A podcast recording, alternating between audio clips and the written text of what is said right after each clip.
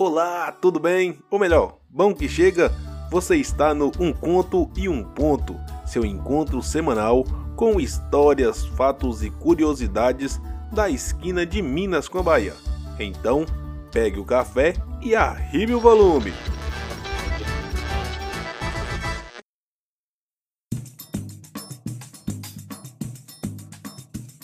E aí, pessoal? Eu sou Will Nascimento e a partir de hoje você tem um encontro semanal marcado comigo para uma prosa boa sobre os fatos e mistérios que estão por toda parte do sertão mineiro, principalmente no Vale do Jequitinhonha. Sabe aquela história que sempre te contaram? Pois é, vamos juntos desvendar os contos populares e os pontos históricos por trás deles. Ou vice-versa, porque como dizem, quem conta um conto aumenta um ponto. Então bora lá?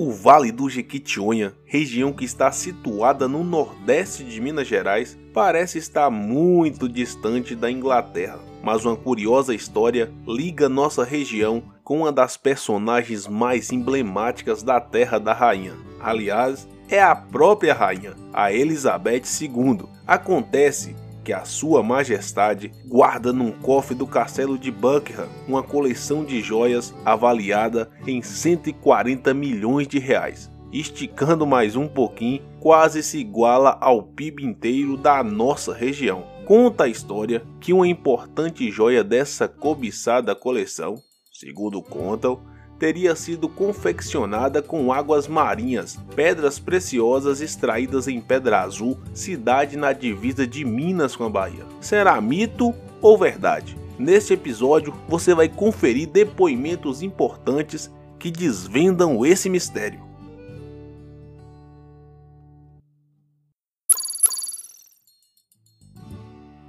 Para entender os fatos, precisamos conhecer um personagem importante, o Coronel João de Almeida. Nascido na Bahia, João chegou em Pedra Azul com apenas 12 anos em 1898, quando a cidade ainda se chamava Fortaleza. Acontece que aquele menino mudaria para sempre os rumos da localidade. Ele trabalhou num importante armazém, o Grande Bazar 36, onde mais tarde se tornaria sócio, crescendo seu patrimônio e virando proprietário de terras. Em 1918, se tornou juiz de paz, mas foi em 1927 que aconteceu o grande fato que liga João de Almeida a essa curiosa história: a descoberta de pedras preciosas em suas terras, a fazenda Laranjeiras. Quem nos conta sobre esse episódio é o historiador Luiz Santiago, autor do livro Pedra Azul: Cinco Visões de uma Cidade. Primeiro, bem antes de João de Almeida, na região nossa, já tinha muita exploração de águas marinhas, principalmente ali na região de Pedra Grande, desde mais ou menos o ano de 1900. Mas as águas marinhas da Fazenda Laranjeiras foram descobertas em 1927 por Lourenço de Souza, que por causa disso ficou apelidado Lourenção das Águas Marinhas ele estava abrindo, estava comandando uma equipe de peões que estava abrindo um valo. Na época não tinha cerca de arame, o valo é um buraco que dividia as fazendas, geralmente de dois metros de profundidade, com um espaço que dá para uma pessoa andar no fundo desse valo. O Lourenção e a equipe dele estavam abrindo esse valo e encontraram um caldeirão de águas marinhas. Caldeirão é uma formação que é arredondada por fora,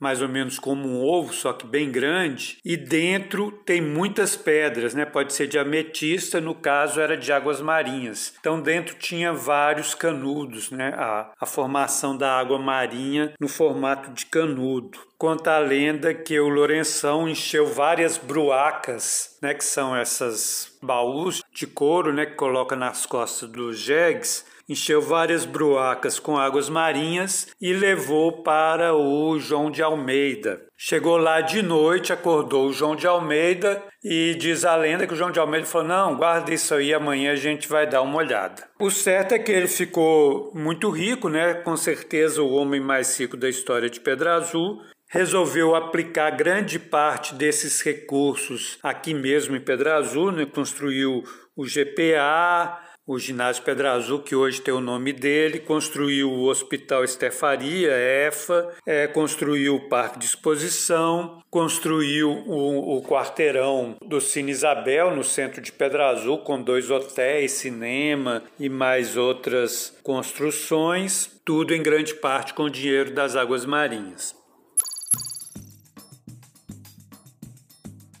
Até aí você deve estar pensando, tudo bem, mas como garantir que alguma dessas pedras se tornaram as joias da Rainha Elizabeth? Vamos chegar lá.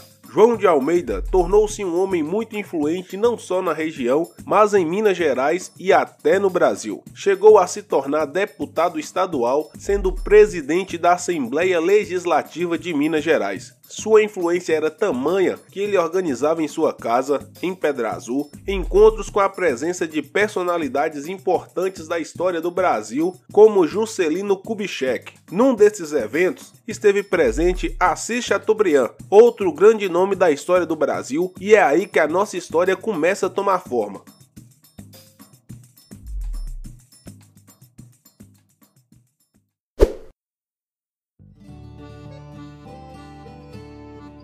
Assis Chateaubriand, para quem não conhece, foi o dono do Diários Associados, maior rede de comunicação do país entre os anos 30 e 60, sendo fundador da TV Tupi, primeira emissora de televisão da América Latina. O homem era também um personagem influente da política naquela época. Mas voltemos à nossa história. Foi num desses encontros na casa de João de Almeida, movida a muita comida, o popular Rega Boff, que Chateaubriand conheceu Hugo Zimmer, um comerciante de pedras que trabalhava com João. Quando Assis recebeu a incumbência de presentear a recém-empossada rainha da Inglaterra, Elizabeth II, em nome do governo do Brasil, resolveu dar de presente lindas joias e se lembrou do pedrista Hugo Zimmer, que havia conhecido em Pedra Azul. Hugo então passou a missão para o seu filho, Carl Zimmer.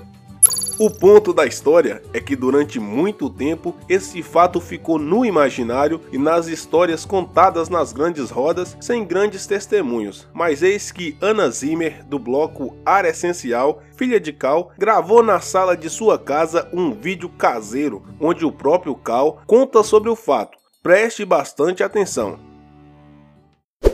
Papai toda a vida trabalhou na lava de João de Almeida, lá em Pedra Azul. Antigamente chamava Fortaleza. As melhores aguamarinhas que saíam no Brasil eram de Fortaleza.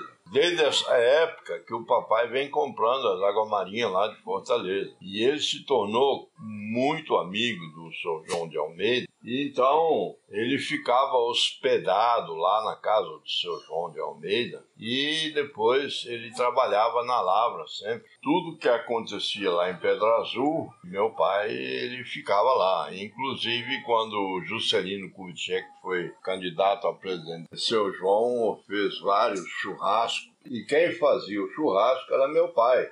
Doutor Assis Chateaubriand também foi lá em Pedra Azul o seu João falou, ô doutor, a hora que o senhor quiser umas águas marinhas aqui, o senhor conversa com o seu Hugo, que ele é que é tem água marinha, Pedra Azul, que são as melhores do Brasil. Então, quando o doutor Assis Chateaubriand foi embaixador do Brasil da Inglaterra, o secretário dele, uma noite, telefonar que ele precisava de umas águas marinhas. Então eu fui obrigado a ir lá no Diário Associados levar um lote de água marinha para ele. Ele ia viajar para Londres de madrugada, naquele, naquele tempo os aviões levavam dois, três dias viajando para a Europa. E ele então comprou o lote todo e deu de presente para várias pessoas lá.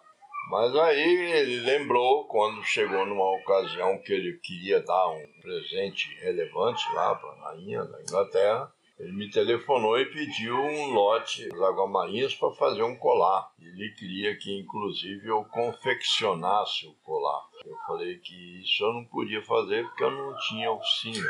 Mas eu consegui as aguamarinhas todas para ele, lapidei tudo, lapidamos certinho. Eu morava no Rio. O seu Franz Flohr, um alemão, onde eu aprendi a lapidar, ele é que lapidava as pedras sempre. Meu pai, eu lapidei as pedras lá no seu Franz Flohr e entreguei lá no doutor Assis Chateaubriand. Ele me pagou. E aí, quem confeccionou o colar da rainha foi uma joalheria que tinha na esquina da Gonçalves Dias com Rua Ouvidor, a Krause. Então, sim, é fato, existe um pedaço de pedra azul que está no castelo de Buckingham, com a rainha da Inglaterra. Inclusive, a joia é sempre utilizada em grandes eventos reais, como na recepção de chefes de estado. Depois desse fato, a Majestade ainda ganhou mais duas joias do governo brasileiro feitas de água marinha, mas estas não se podem afirmar que saíram daqui de Pedra Azul. Mas quem sabe?